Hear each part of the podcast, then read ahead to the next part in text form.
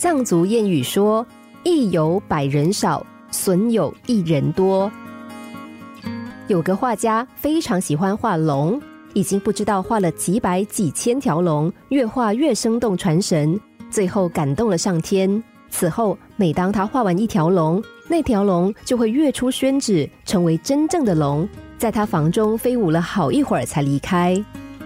这个消息马上就传遍乡野。每天都有许多人到他的家里观看这个奇景。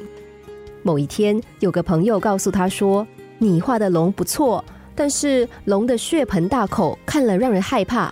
不然你参考一下老鹰的模样，把龙头画得更秀气一点，一定更吸引人的。”画家想想有道理，大笔一挥，修改了龙头。另一个朋友说。老兄，你画的龙只有一点不好，就是尾巴太单调了，不如加点装饰，画上几根漂亮的羽毛吧。画家又同意了，在龙尾补上了华丽的装饰羽毛。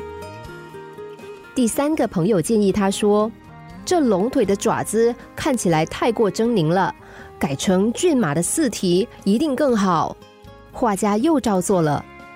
最后，龙失去了龙样，反而成为四不像。从此以后，无论他如何努力的画，龙却再也活不起来了。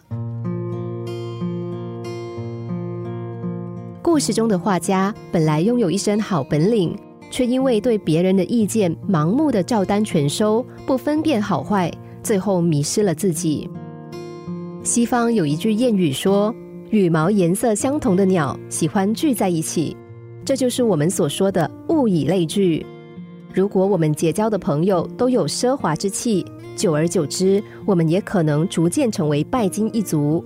如果我们的朋友不讲伦理，我们最终也可能成为背信忘义的人。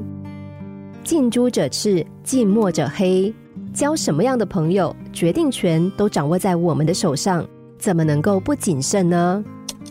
心灵小故事。星期一至五晚上九点四十分首播，十一点四十分重播。重温 Podcast，上网 U F M 一零零三 t S G。